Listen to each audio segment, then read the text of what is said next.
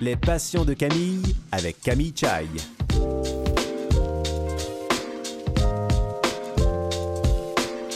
Bonjour mesdames et messieurs, ici Camille Chai. J'espère que vous allez bien. C'est toujours un plaisir de vous retrouver. Aujourd'hui, je reçois Sylvie Morel. Elle est devenue la première Canadienne en escrime en fauteuil roulant à participer à des Jeux paralympiques en 2000 et elle vient tout juste de participer aux Jeux paralympiques à Tokyo. Alors on a très hâte de l'entendre. Et je reçois aussi Pierre Lambert qui nous parlera en direct de la ville de Moncton au Nouveau-Brunswick. Il est non-voyant depuis sa naissance et depuis plusieurs années, il est passionné d'échecs. Vous écoutez Les Passions de Camille.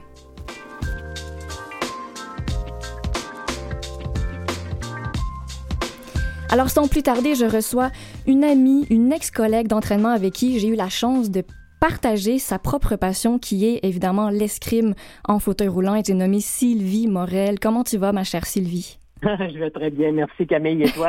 oui, très bien, merci. Sylvie, on a, ben en fait, tu as beaucoup de choses à nous raconter parce que, comme je viens de le dire, euh, tu, reviens tout juste des Jeux euh, paralympiques qui ont eu lieu à Tokyo euh, vraiment récemment. mais avant toute chose, j'aimerais quand même que les personnes qui nous entendent sachent un peu qui tu es. Alors, Sylvie, tu habites à Notre-Dame de l'île Perrault et tu as grandi à Montréal, donc pas très loin du stade olympique. En fait, tout à fait, oui. Donc, c'est un... demeurais sur la rue Viau et, ah, oui. et Bélanger, qui est, euh, comme tu sais, euh, la rue de, du stade olympique. Exactement. Donc, c'est comme la, la, deuxième ou peut-être même la, ta première maison, pour ah, pas faire un jeu de mots. Donc, Sylvie, tu as 65 ans et euh, avant que tu nous parles de ton expérience au jeu à Tokyo, est-ce que tu peux nous parler rapidement de ta condition physique? Euh, moi, je me suis qualifié euh, pour le sport en fauteuil roulant à cause que j'ai perdu euh, ma jambe droite à un accident de motocyclette il y a quelques années. Mm-hmm. Mais j'ai toujours été une fille très, très active et sportive. Et grâce à ma physiothérapeute, elle m'a introduit au sport en fauteuil roulant et c'est de là que j'ai apparu tout d'un coup comme ça en escrime en fauteuil roulant. Puis, comme tu dis, le, code, le, fait d'apparaître tout d'un coup comme ça, euh, c'est un sport qui est pas très connu, l'escrime en partant. Donc, euh, c'est un peu une, une, chance, en fait, que ta physio t'ait parlé de ça, de ce sport. Ah oui, tout à fait, tout à fait, tout à fait. Elle m'a introduit euh, au défi sportif. Mm-hmm. qui est un organisme reconnu pratiquement mondialement, parce que c'est quasiment, d'après moi, le deuxième euh, organisme euh, important pour le sport, pour les gens avec un, handicap quelconque. Oui. Donc, euh, cette introduction-là m'a permis de développer et finalement d'obtenir accès au sport élite et haute performance, ce qui m'a permis d'aller aux Paralympiques. Est-ce que tu as toujours visé la haute performance au niveau du sport? Non, pas du tout. Donc, qu'est-ce qui a fait que tu t'es dit, moi, je me, lance dans cette aventure qui, qui, a quand même rien à voir, qui est très différente avec euh, un sport euh, de loisir? Euh, c'est les circonstances vraiment qui, euh, qui m'ont donné un, choix à prendre.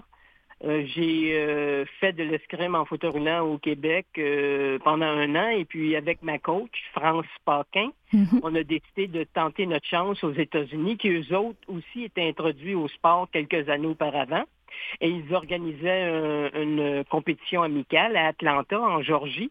Donc, j'ai donc participé et je suis revenu, revenu au Canada avec deux médailles d'argent. Oh! Donc, on a commencé à penser sérieusement, et dis donc, il faudra vérifier si c'était de la chance ou vraiment que le talent qu'il faut. Et euh, par la suite, tu sais ce qui est arrivé, euh, eh ben trois participations aux Paralympiques et ainsi de suite. Donc, euh, oui, il y a eu une, une belle carrière qui a suivi euh, jusqu'à aujourd'hui. Et, et, encore une fois, pour les gens qui nous écoutent, donc on sait que tu as eu un accident de moto, tu as perdu ta jambe droite, donc évidemment, tu te déplaces avec une prothèse de jambe. Oui. Et les gens se demandent toujours, oui, mais comment ça fonctionne l'escrime en fauteuil roulant? Euh, comment on fait pour se déplacer? Est-ce que tu peux nous expliquer euh, comment ça fonctionne l'escrime, en fait, paralympique? C'est un bon, euh, un bon point parce que souvent, quand le monde me questionne, ils me disent tout le temps, mais quand même, ça doit être difficile de rouler avec ton fauteuil et voilà. ton adversaire. Fait que là, j'essaie de leur expliquer. que finalement, ils ont bâti des appareils spécifiques que la chaise est, située sur cet appareil-là et il est immobilisé et attaché. Donc, on ne bouge pas. On est vraiment assis dans notre fauteuil, puis on est pratiquement attaché sur l'appareil. Mm-hmm. Et euh, notre adversaire est en face de nous, installé de la même façon. Et puis là, euh, on, mesure les distances parce qu'en escrime, euh, comme il n'y a pas de déplacement comme le celui debout, on est assis puis c'est on prend nos mesures euh, de bras et celui ou celle qui a le bras le plus court a toujours le choix de prendre sa distance à lui ou la distance de son adversaire, dépendant de la stratégie qu'elle ou qu'il veut utiliser. Donc, on comprend que selon si on choisit de prendre notre, longueur de bras ou celle de l'autre. Euh, le mouvement, en fait, qu'on a beaucoup à faire en escrime, c'est vraiment avec le haut du corps. Oui, pour euh, les gens qui sont catégorisés euh, A, hmm. donc on a quand même trois catégories en escrime en fauteuil roulant. On a la catégorie A qui est la moins atteinte physiquement au niveau du tronc, c'est-à-dire qu'on peut se déplacer latéralement avec des obliques. Tandis mhm. que les gens qui sont de catégorie B ont pas de force au niveau du tronc. Donc, eux autres, le déplacement se fait plus ou moins. Puis la catégorie C, ben, c'est quasiment tous des tétraplégiques. Mhm. Et eux autres, il n'y a, aucun mouvement corporel. C'est vraiment juste le bras et la main. Puis c'est intéressant de parler de ça, hein, de, justement les, les, la classification et les catégories, parce que tout le monde, bon, quand on connaît pas tellement ce milieu, mais tout le monde a un handicap différent et a un niveau différent. Mais voilà, tout est tout est suivi, quoi. Par contre, on est classé euh, par des docteurs, des physiothérapeutes euh, euh, qui connaissent leur métier et qui savent comment catégoriser la personne qui, qui veut faire du sport à haut niveau. Et dis-moi, Sylvie, en fait, moi, je connais la réponse, en mais quand même, quelle est ton arme de prédilection? Le sabre. D'accord. Sachant qu'il y en a trois. Oui, il y a trois, il y a trois armes, effectivement. Il y a le fleuret, l'épée et le sabre. Et nous, le, le fleuret est, pratiquement le premier qu'on apprend. Ensuite, on apprend l'épée. Et ensuite, le sabre, parce que le sabre est arrivé en dernier. Lui, ça fait, pour les gens en fauteuil roulant, ça fait juste depuis 2008 qu'on on a droit de, de faire ce sport-là. Avant, on était limité seulement à l'épée et au fleuret. D'ailleurs, l'escrime euh, existe? Pour les femmes, pour les femmes, ah, Oui, voilà. Pour les femmes. Parce que pour les hommes, les trois armes étaient accessibles depuis longtemps. Est-ce que tu sais pourquoi il y a eu ce, ce, délai? Des mentalités, euh, parce que ça vient tout d'Europe, là, et puis euh, il y a des mentalités qui étaient un peu vieux jeu, et puis euh, là, ils ont remplacé des, les gens, et ainsi de suite, puis disons qu'on a, on a trouvé des gens avec l'esprit un petit peu plus ouvert, et ils ont conclu qu'effectivement, le sable, c'était pas si dangereux que ça pour les femmes. Ben non, puis je veux dire, c'est tellement plaisant, puis ça permet de même avoir une expérience plus complète de l'escrime en tant que tel. Oui, oui. Par contre, ça a un côté négatif dans ce sens que comme nous sommes tellement peu en fauteuil roulant faisant de l'escrime, mhm. euh, pour éviter de perdre un arme au dépend d'un autre, euh, les règlements sont ainsi de suite qu'on doit absolument faire minimum deux armes. Mhm. Donc, dans le temps, nous, on avait juste le droit à l'épée au fleuret, mais maintenant, on a le droit au sabre. Puis maintenant, même dans les compétitions, euh, ils nous permettent de faire les trois armes. Oh, ça c'est, oui, c'est Mais juste certains. Parce que pour les champs, pour les euh, Paralympiques, on a droit juste à deux armes. Mais les championnats du monde et les coupes du monde, les euh, NAC, les Panam, on a le droit à faire les trois armes. Parce qu'il faut savoir que quand on parle d'une arme, deux armes, trois armes, quand on va à une compétition, un championnat, peu importe, euh, c'est du temps, c'est de l'investissement, c'est de, l'entraînement ah aussi pour chaque arme respective. Tout à fait. Tout à fait. Oui, contrairement aux gens debout qui font de l'escrime, la plupart du temps, en haut calibre, ils se qualifient juste ou ils se spécialisent juste dans une arme. Nous, en fauteuil roulant, minimum, c'est deux armes. Pourquoi? Donc, oui. Donc, plus d'ouvrages pour nous en tant ben que tel. Euh, puis c'est quand même drôle parce que finalement, on a quand même affaire à des gens handicapés. Euh, jusqu'à un certain niveau. Il y en a que c'est profond, il y en a que c'est léger, mais c'est quand même beaucoup, beaucoup, beaucoup d'ouvrages pour nous euh, et de demandes physiques. je pourrais même dire, j'oserais dire le mot énorme. Oui, tu peux te permettre de le dire, Sylvie. D'accord. et, là, on parle d'escrime, c'est un sport de combat. Pourquoi tu as choisi euh, le, sport de combat parmi, parmi tous les autres choix? J'ai toujours eu un esprit compétitif. J'ai, quand j'étais jeune, je, je, pratiquais les arts martiaux. Donc, c'est la relève finalement qui. Mais j'ai toujours honnêtement voulu faire de l'escrime, mais quand j'étais jeune, où je demeurais, il n'y avait pas des clubs de disponibles. Donc, euh, ça a été mis sur le feu, puis euh, les circonstances de la vie ont permis que finalement je puisse réaliser mon rêve de faire de l'escrime. Mm-hmm. Parce que c'est vrai que c'est un enjeu, l'accessibilité aux euh, au lieux d'entraînement, aux partenaires d'entraînement, aux entraîneurs même. Tout à fait, tout à fait. Puis même aujourd'hui, c'est mon c'est ça qui me qui me déçoit énormément, c'est qu'on n'a pas plus d'athlètes en fauteuil roulant. Oui les gens semblent plus préférer des sports d'équipe comme le basket, euh, le rugby, euh, le, le volleyball assis, la natation, puis l'athlétisme. L'escrime, on est toujours mis de côté. C'est regrettable parce que c'est quand même un sport unique et exceptionnel. Ben justement, on dit unique et exceptionnel. Moi, je suis d'accord avec toi pour en avoir fait avec toi. Euh, c'est quoi, en fait, les premiers mots que tu dirais à quelqu'un pour le convaincre ben, ou juste lui expliquer que ce sport est un sport qui est magnifique et qui se doit d'être découvert. Comment convaincre les gens, c'est d'abord de l'essayer. Et euh, vous savez, euh, la plupart du temps, lorsqu'on installe ou on donne à quelqu'un une arme dans les mains, il y a un esprit là, de mousquetaire, de Zorro, oui. tout de suite saisit la personne, puis tu le vois, là, il envoie l'arme partout, puis euh, enfin, j'ai jamais vu ou j'ai jamais vécu euh, une expérience où lorsque je, présentais une arme à quelqu'un, il n'était pas tout de suite emballé. Je le vois dans leurs yeux. Donc, euh, c'est ça. C'est probablement le média, la publicité qu'on n'a pas pour l'escrime qui fait qu'on est encore très, très limité dans ce sport. Donc, le message est lancé, mais même s'il n'est pas connu, on, vous invite, hein, si, si, vous nous écoutez et que vous, êtes oh, curieux. On a des plans, d'organiser à, partir de l'INS où il y a euh, un site, un website où on peut appeler pour vérifier euh, l'intérêt que le monde a envers ce sport-là. On donne mm. des cours d'initiation, donc euh, c'est pas parce que le monde n'a pas accès à ça. Là. Mm-hmm. Euh, en faisant communiquer avec la Fédération d'escrime du Québec, il y a un, euh, un website pour l'escrime en fauteuil roulant. Donc, on est déjà prêt à accueillir le monde c'est le monde qui nous manque, là. Bon, ben écoute, en espérant que ça tombe pas dans, dans l'oreille d'un sourd aujourd'hui, ce que tu nous dis. Sincèrement, sincèrement. on a des cours d'initiation, c'est agréable. Euh, c'est pas tu signes pas un contrat à vie. Non, voilà, voilà. C'est ton choix d'essayer ça. On, on respecte le rythme. On a ça en compétition, compétitif et tout. Donc, euh, tu sais. Oui. Et tu as mentionné l'INES, qui est l'Institut national du sport. Alors, euh, on vous laisse aller faire vos recherches si vous êtes intéressé. On va aller faire une petite pause musicale et on se retrouve tout de suite après. Excellent.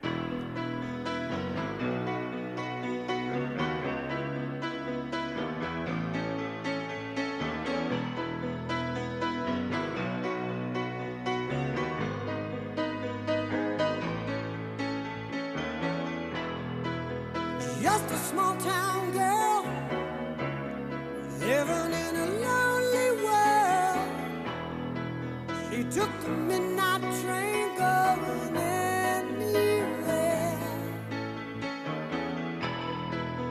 Just a city boy, born and raised in South Detroit.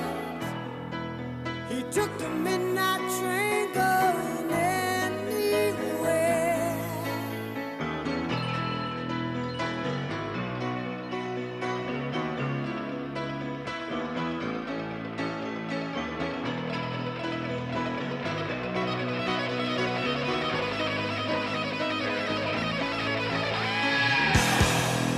A singer in a smoky room.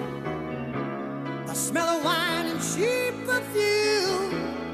For a smile they can share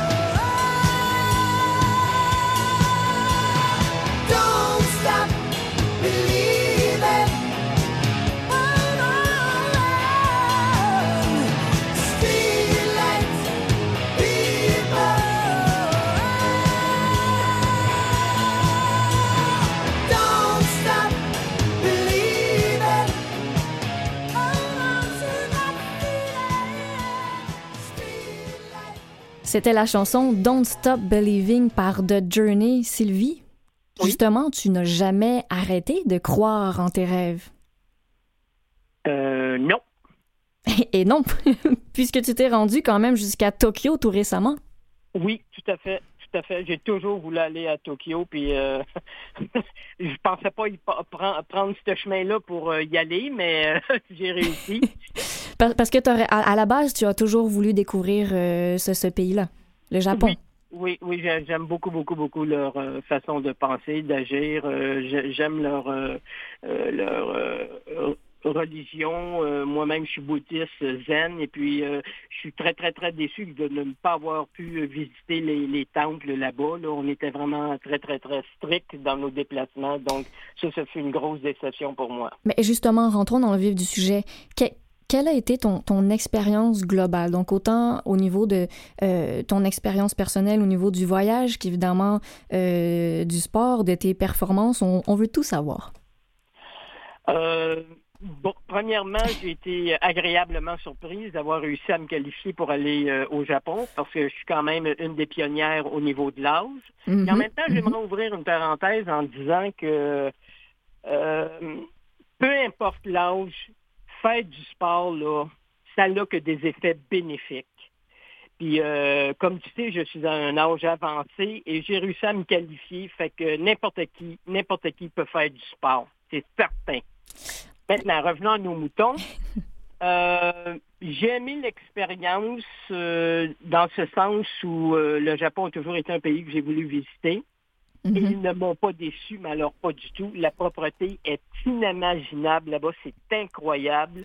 Les gens sont respectueux, sont polis, c'est incroyable. Le village olympique, euh, c'est une beauté. Euh, je, je n'ai que des choses positives à, à dire là-dessus. Mhm. Par contre, le côté un peu négatif, c'est euh, ma performance. Je suis euh, déçu de ma performance parce que ça ne reflète pas du tout l'entraînement que j'ai fait depuis deux ans et demi dû à la pandémie. Alors- Euh, je m'attendais à mieux, mais par contre, euh, je m'aperçois que je n'étais pas la seule qui s'attendait à mieux. Puis Mm. même les grosses têtes dans, dans, dans l'escrime en fauteuil roulant n'ont pas aussi réussi.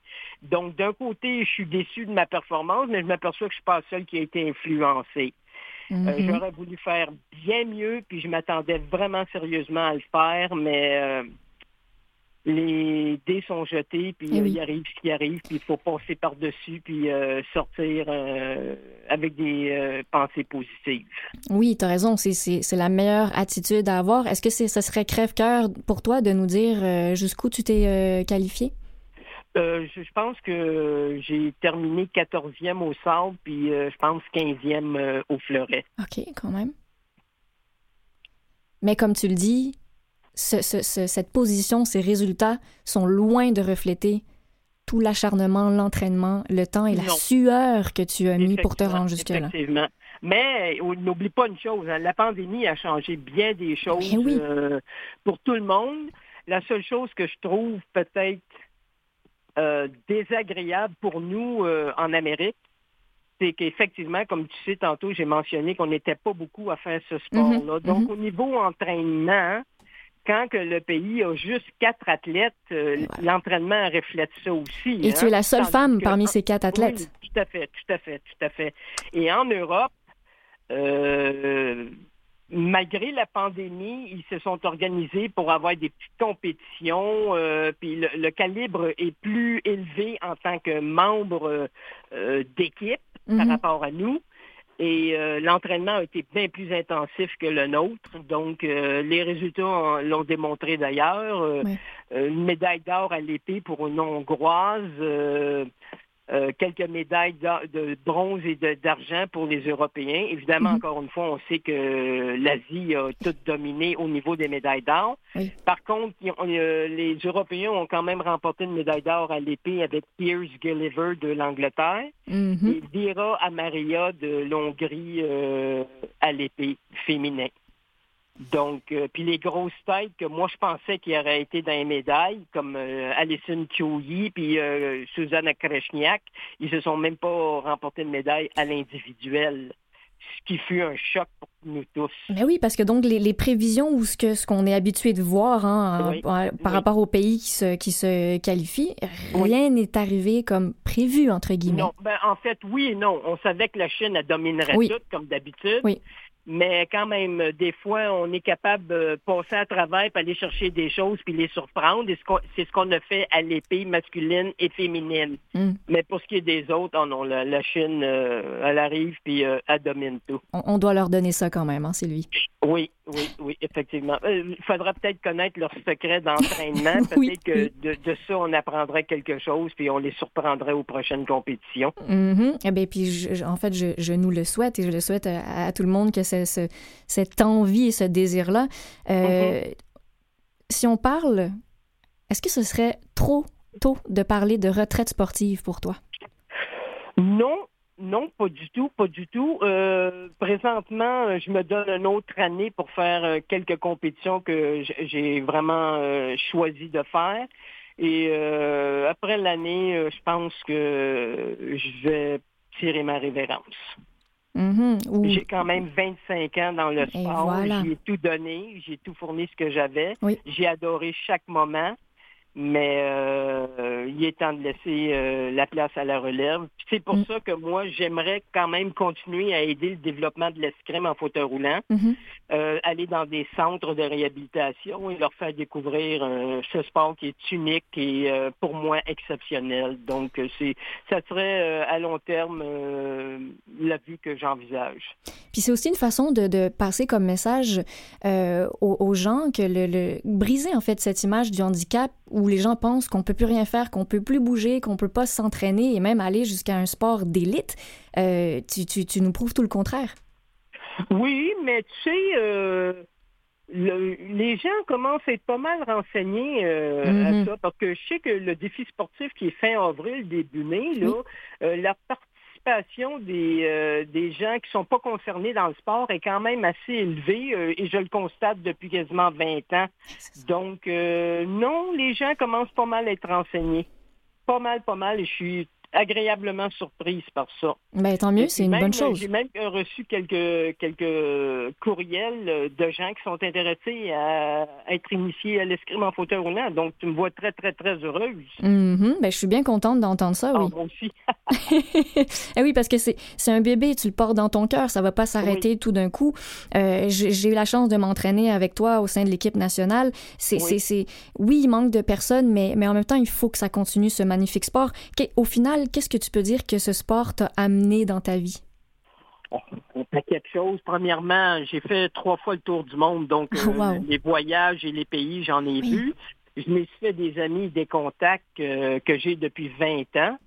Euh, Précieux, ça. J'aime voyager, c'est agréable, c'est, c'est, tu rencontres du monde, des, des, des euh, groupes ethniques différents, des, des mœurs différentes, t'apprends, t'évolues, tu développes, c'est très, très intéressant. Ça m'a donné le goût d'apprendre quelques langues ici et là, puis euh, c'est agréable quand on voit quelqu'un qu'on n'a pas vu, comme euh, mes amis euh, polonaises, quand je les ai vus, tout de suite, Dzień dobry, dzień dobry, euh, tu j'étais, euh, là, puis je t'ai dit, oh wow, je me rappelle de, de, de certaines euh, phrases et tout ça, c'était Mhm. vraiment agréable. Ah, j'ai adoré mon expérience, c'est certain, certain. Et au niveau personnel, ça, quand tu parlais tout, tout, tout à l'heure du côté euh, mousquetaire, où euh, ça, ça réveille euh, quelque chose, est-ce que ça, ça aide aussi ben, l'estime de soi et la confiance en soi? J'avais déjà tout ça en partant, moi, fait que je peux pas dire que le sport a vraiment fourni cette euh, Mm. facette-là, mais par contre, ça l'a peut-être plus prononcé.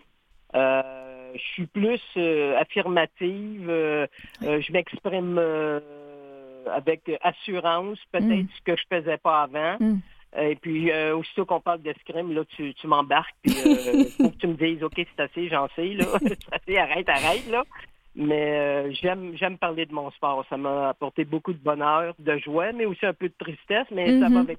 C'est dans le paquet finalement. Et oui, ça fait partie de la vie. Mais en tout cas, Oui. Sylvie, c'est, euh, c'était un plaisir de t'avoir parlé. Puis merci de nous avoir donné des détails euh, très frais, tout chaud encore de ton Oui. expérience à Tokyo. Je te souhaite ben, que ça continue quand même, malgré tout, et beaucoup de plaisir. Merci. Merci beaucoup, Camille. Ça fait un plaisir.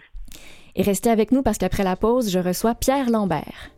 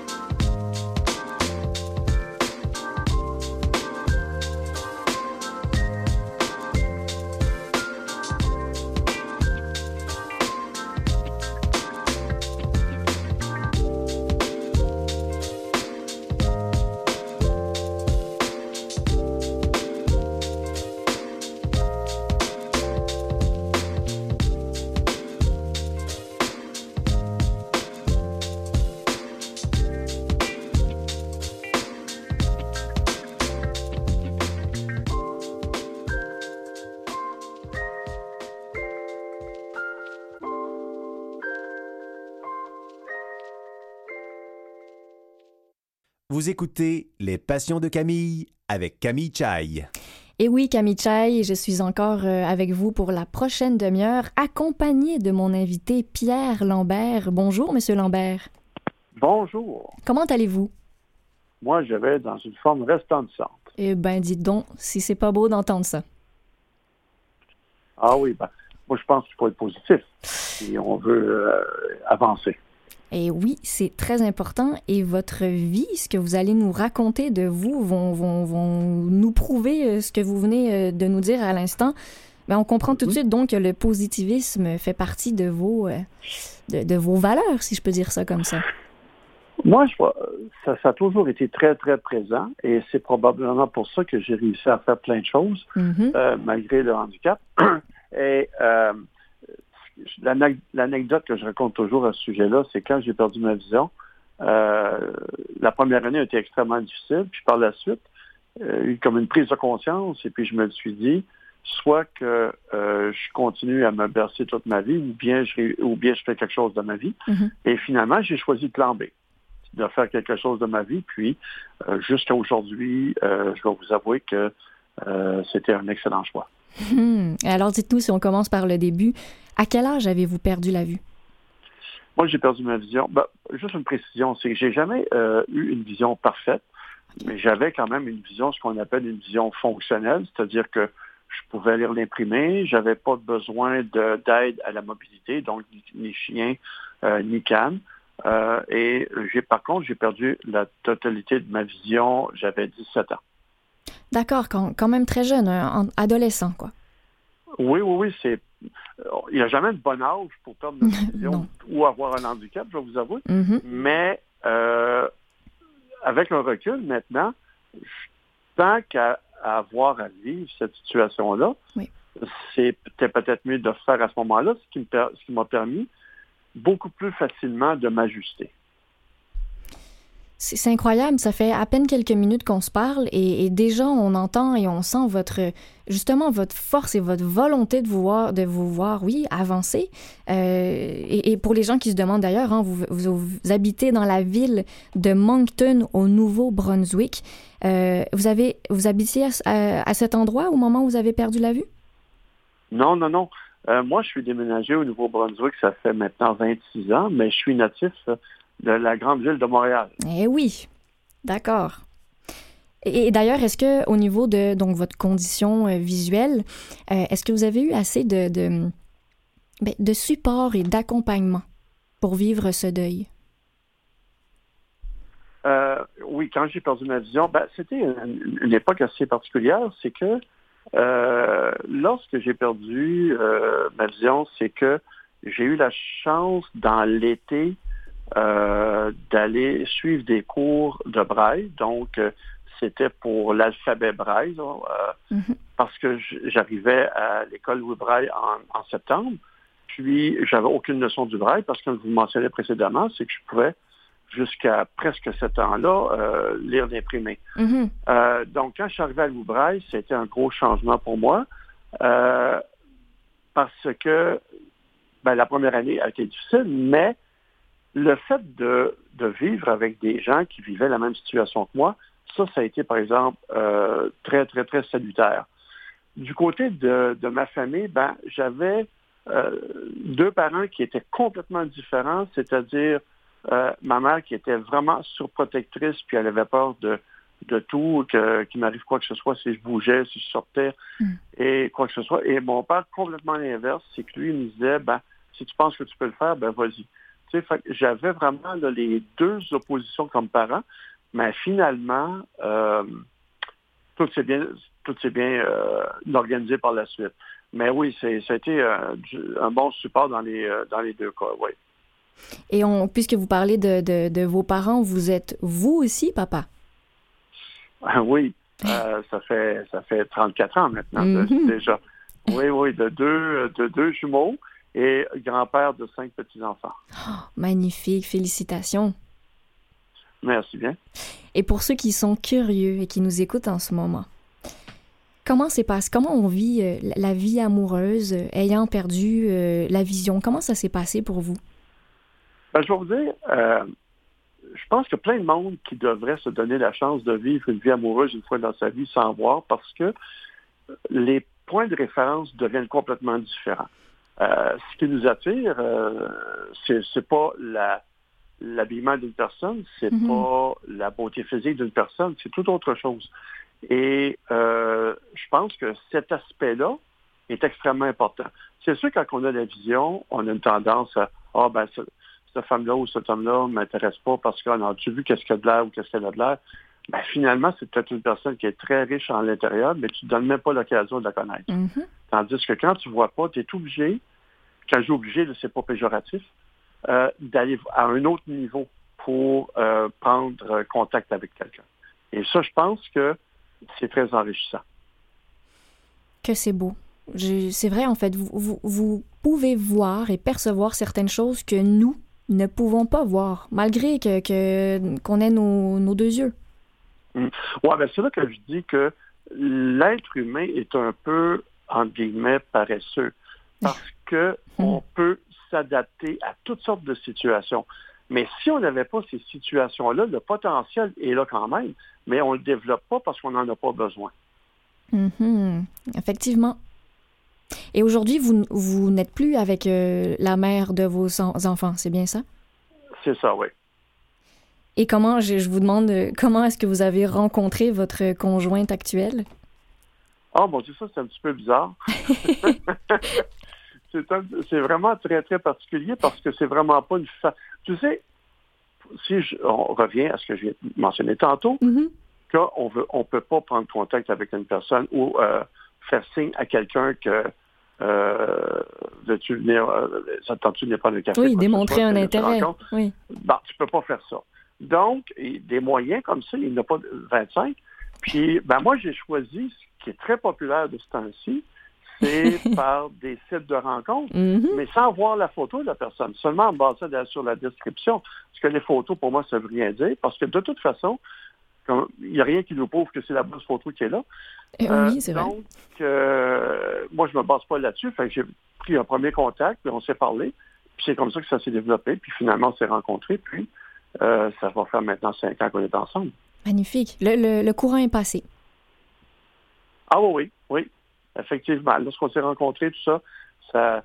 Puis, pour elle, euh, si je peux faire une parenthèse là-dessus, euh, il y a tellement de gens, quand, il- quand elle leur a dit qu'elle rencontrait une personne aveugle, euh, on parle de cinq ans passés, Oui. beaucoup de gens ont essayé de la, la décourager parce que Hmm. pour eux, c'était c'est qu'elle s'embarquait à être obligée de faire pour deux personnes ou de faire pour une. Mhm. Ben, finalement, c'est pas ça qui se passe, mais c'est la méconnaissance des gens là, de- Et voilà. à, à ce niveau-là. Mais finalement, elle ne s'est pas laissée décourager. Puis euh, aujourd'hui, euh, elle a une vie, euh, on a une vie ensemble, je vous dirais quasiment plus euh, remplie que la plupart des gens qui voulaient la décourager. C'est tellement bien dit. Et, et franchement, ça fait plaisir de vous entendre dire ça parce que vous prouvez aux gens que c'est possible quand on veut. Et en fait, l'amour est plus fort que tout. Oui.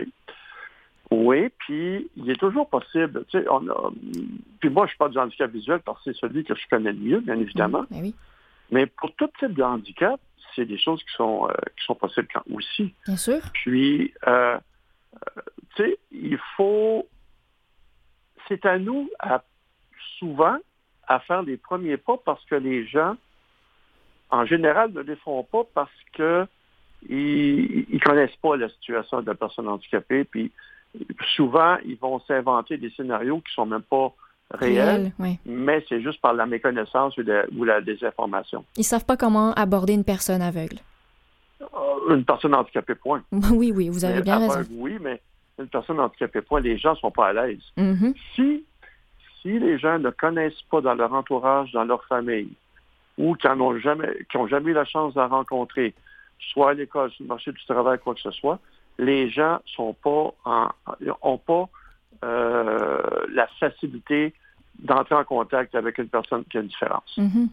Et alors, pour, pour expliquer à, ces personnes-là pour déjà comprendre comment vous fonctionnez. Vous nous avez dit qu'avant de, de perdre totalement la vue, euh, vous n'aviez besoin ni de canne blanche ni de chien guide. Aujourd'hui, votre mhm. situation, elle est différente. Vous avez, euh, vous avez ces deux choses-là pour vous aider à fonctionner. Ah oui, ah oui. Ben, ben comme je le mentionnais, à 17 ans, j'ai perdu ma vision complète, ben, pratiquement complètement parce qu'il me restait encore une perception lumineuse que j'ai gardée jusqu'à peu près une dizaine d'années passées. Parce que là, maintenant, c'est c'est euh, le, le, nuage de brume en permanence, on peut dire. Mm-hmm. Je dis nuage de brume parce que c'est pas comme beaucoup de gens pensent qu'on voit juste euh, comme noir, mais c'est pas noir. C'est comme si vous arrivez dans un nuage très épais de brume que vous voyez rien en avant, ben, c'est ça que c'est. OK. Merci en fait de nous partager cette image claire parce que c'est vrai qu'on se pose la question et, j'imagine que d'ailleurs cette image elle est différente pour tout le monde hein, selon leur niveau de vision. Exactement. Mm-hmm. Exactement. moi, ce que je vous dis, comment ce que moi, je, ma situation à moi, c'est, c'est, pas une situation qui est généralisée chez les autres. C'est vraiment la mienne. Et, et, par rapport à votre chien guide, d'ailleurs, c'est quoi la différence entre un chien guide et un chien accompagnateur, comme on entend souvent? Oh mon Dieu c'est que euh, les chiens guides, ben, naturellement, ils ont euh, tous eu un entraînement pour être en mesure de faire ce travail-là. On reçoit un chien qui est entraîné, qui est prêt à travailler avec une personne handicapée visuelle. Là, le chien a à peu près entre 20 et 24 mois. Mais avant d'être remis à une personne, il y a eu tout un processus de préparation euh, en passant par une famille d'accueil qui l'a appris à socialiser, par la suite, le chien passe une batterie de test. Par la suite, euh, il va suivre un entraînement euh, intensif. Puis, euh, finalement, il va, il va participer à des classes d'opérage où les personnes mm. aveugles arrivent, puis choisissent un chien en fonction de, leur goût, mais surtout un chien qui, qui va correspondre le mieux aux activités que la personne fait. Donc, le chien a tout un processus avant d'être euh, avant d'être remis à une personne aveugle. Euh, mon inquiétude que j'ai aujourd'hui, c'est qu'on entend souvent des chiens accompagnateurs pour différentes raisons. Et euh, comment je pourrais vous dire ça? C'est que j'ai l'impression que ces chiens-là, et c'est une impression personnelle, ne sont pas toujours suivi un processus d'entraînement, ce qui pourrait amener éventuellement à des situations un petit peu délicates. Ou, même dangereuse, est-ce qu'on peut oser dire ça? Ben, je ne voulais pas dire dangereux, je ne veux mm. pas me faire tirer des flèches, mm-hmm, mm-hmm. mais oui, ça pourrait être ça. Oui, effectivement, parce que euh, ça fait pas si longtemps que ça que les chiens de travail, que j'appelle chiens de travail, hein, j'appelle chien d'assistance pour les gens en fauteuil roulant, par exemple, euh, chien mm-hmm. guide pour euh, les personnes aveugles. Puis il y a aussi quelques autres chiens qui sont entraînés pour des rôles euh, spécifiques. Ça fait pas si longtemps que ça que les chiens sont admis dans tous les endroits publics. Mm-hmm. je vous dirais qu'il y a encore du travail à faire, mais actuellement, il y a encore des, il y a encore des, réticences. Oui. Puis là, on arrive avec toutes sortes de personnes qui ont besoin de différents types de chiens, puis qui sont dans les endroits publics.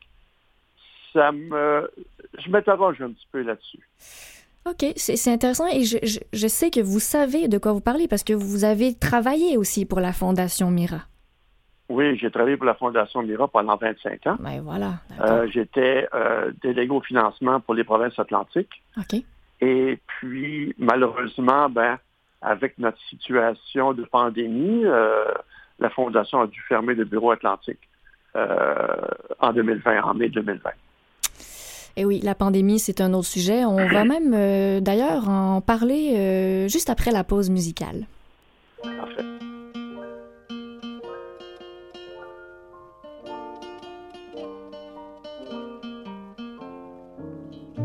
les hommes vivront d'amour. Il n'y aura plus de misère et commenceront les beaux jours. Mais nous, nous serons morts, mon frère, quand les hommes vivront d'amour. Ce sera la paix sur la terre, les soldats seront troubadours. Mais nous nous serons morts, mon frère, dans la grande chaîne de la vie, où il fallait que nous passions, où il fallait que nous soyons, nous aurons eu la mauvaise partie. Quand les hommes vivront d'amour, il n'y aura plus de misère et commenceront les beaux jours? Mais nous nous serons morts, mon frère. Mais quand les hommes vivront d'amour, qu'il n'y aura plus de misère, peut-être songeront-ils un jour à nous qui serons morts, mon frère, nous qui aurons au mauvais jour, dans la haine et puis dans la guerre, chercher la paix, chercher l'amour, qu'ils connaîtront alors, mon frère, dans la grande chaîne de la vie, pour qu'il y ait un meilleur temps il faut toujours quelques perdants de la sagesse, et si bas c'est le prix. Quand les hommes vivront d'amour, il n'y aura plus de misère, et commenceront les beaux jours. Mais nous, nous serons morts, mon frère.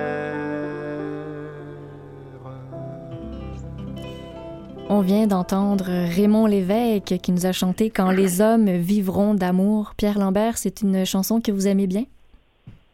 Ben, c'est une chanson qui n'a pas d'époque. La journée que cette chanson-là est 18, c'est justement quand les hommes vivront d'amour. Puis si on regarde un peu partout ce qui se passe sur notre, euh, dans nos régions ou, et sur la planète en général, mm. je pense qu'on est encore, cette chanson n'a pas fini d'être populaire.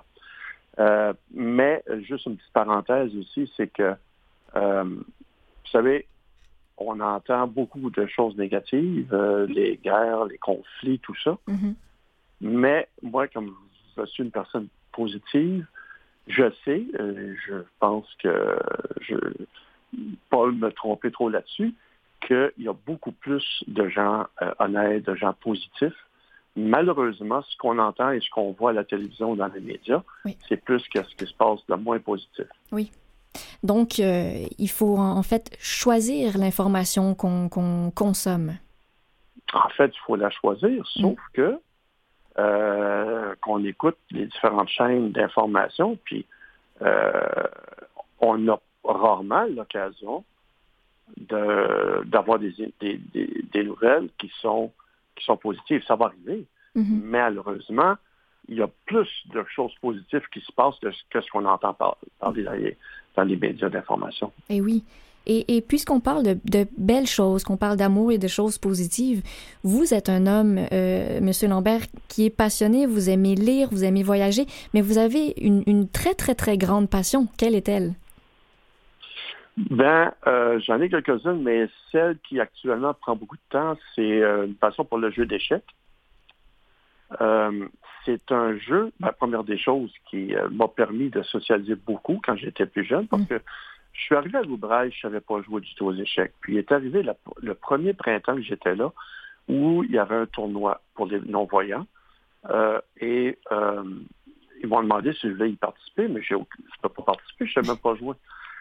Et euh, le lundi, tout le monde parlait de cette activité-là, ça semblait être vraiment intéressant. Donc, dans l'année euh, qui a suivi, j'ai appris à jouer. Puis, j'ai été chanceux parce que le tournoi suivant, j'ai participé et j'ai terminé deuxième, puis je savais pas jouer un an avant. Oh, wow, wow. Et par la suite, j'ai continué à jouer. Euh, j'ai joué beaucoup de parties chez, ben, dans, soit dans des clubs ou des tournois où ce que c'était seulement des personnes voyantes, sauf quelques non-voyants qui, qui s'y risquait.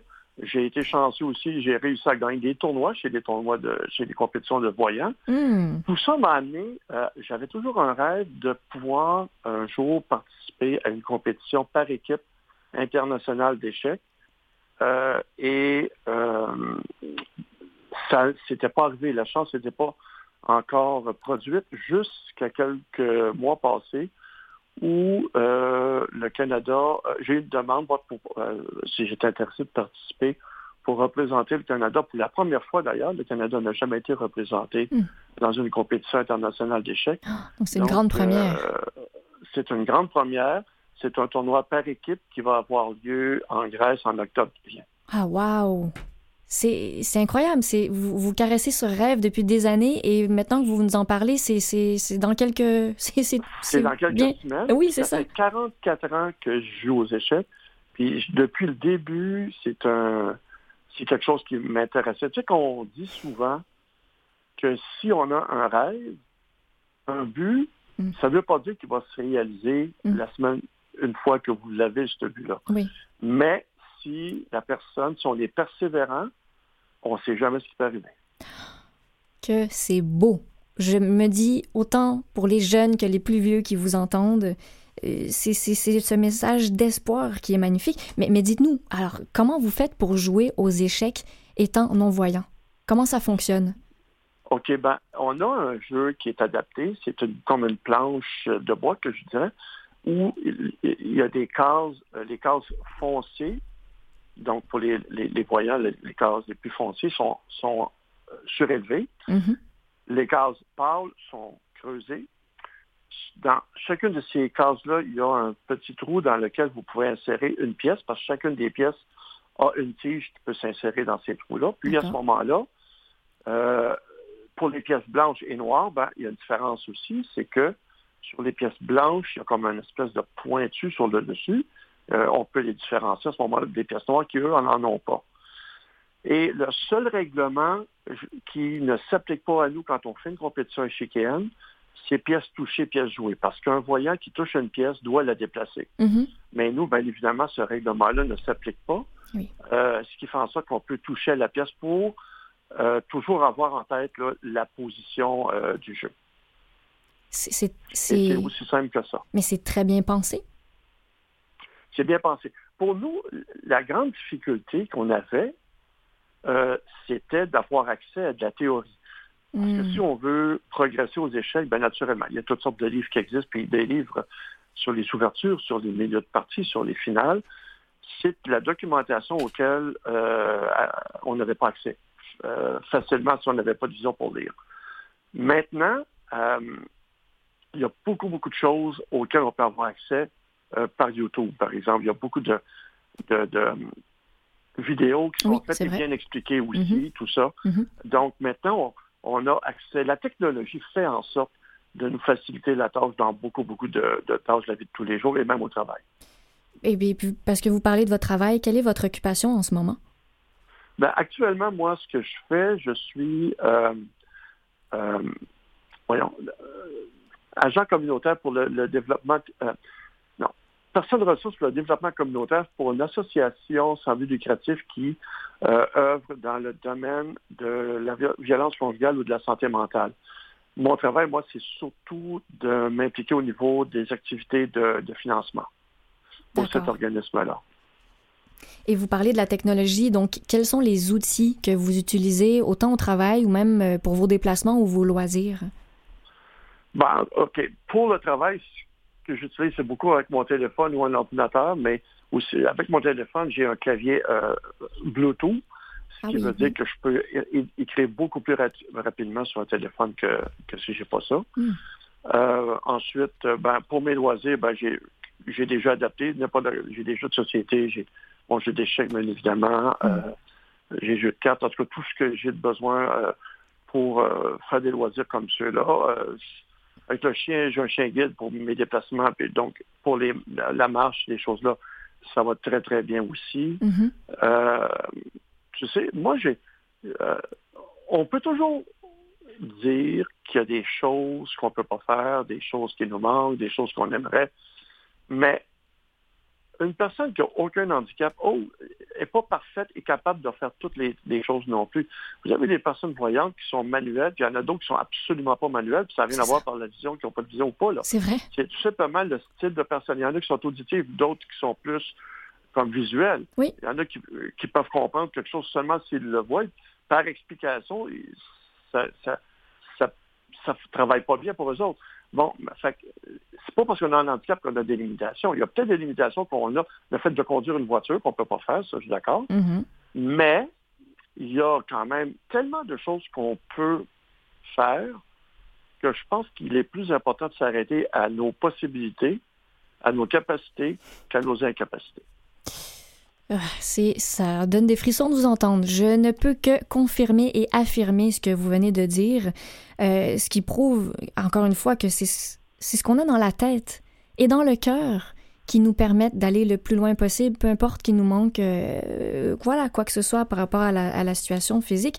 Mais je, je comprends bien, Monsieur Lambert, que vous avez un énorme, une envie en fait de partager euh, et, d'aider les gens à aller plus loin, notamment par votre implication euh, auprès du club euh, Rotary. Vous êtes le président du club Rotary de votre région. Oui, ben ça, c'est encore assez particulier parce que euh, au niveau des clubs sociaux, que ce soit Lyon, Rotary, Kiwanis, euh, Richelieu, euh, il n'y a pas beaucoup de membres qui ont un handicap qui, euh, qui sont impliqués dans ces mouvements-là. Mhm. Et puis moi, ben, je me suis impliqué au niveau du club Rotary parce que je me dis, euh, moi, j'ai été chanceux, j'ai travaillé toute ma vie, j'ai rarement été sur le, le chômage, Euh, j'ai eu la chance d'avoir des emplois tout le temps. Euh, Ouais. Et c'est pas parce que j'ai un handicap que je peux pas redonner à la communauté. Donc, c'est de cette façon-là que je me suis impliqué au niveau du club Rotary. Et je suis le- actuellement, je suis le seul membre qui a un handicap euh, dans ce club-là. Et Oui. ils m'ont fait assez confiance cette année pour euh, que j'ai le poste de présidence. Donc, c'est vraiment extraordinaire. Ça, c'est Oui. un autre aspect qui, qui s'ajoute à ce que les barrières, là, faut pas se les créer nous autres mêmes. Mhm. Nous autres, on est là pour les repousser, on n'est pas là pour se les créer. Magnifique. Monsieur Lambert, merci infiniment pour euh, les beaux exemples et euh, les belles, euh, en fait, notions que vous nous avez partagées aujourd'hui. J'espère que ça va servir à plus d'une personne aujourd'hui. Ben, cas, moi, ça m'a fait plaisir d'avoir eu la chance de, parler de, d'un petit peu de ces choses-là parce que je- je- j'essaie toujours d'être, de transmettre un peu euh, l'espoir puis le positif aux, gens parce que euh, si on est, si on a des buts, si on a des objectifs, si on a de la persévérance, euh, On peut ça, arriver, on peut y arriver. personne handicapée, Et non. pour tout le monde. On Vous avez bien raison. Mais en tout cas, franchement, merci infiniment, Monsieur Lambert. Merci à vous d'avoir été des nôtres. Merci à mon équipe, Maurice Bolduc qui était avec moi à la mise en onde, Claire Guérin, ma recherchiste, et Jean-Sébastien La Liberté à l'habillage sonore. N'oubliez pas, vous pouvez nous réécouter en podcast ou sur le site canalm.vusevoix.com. Prenez soin de vous et on se retrouve la semaine prochaine.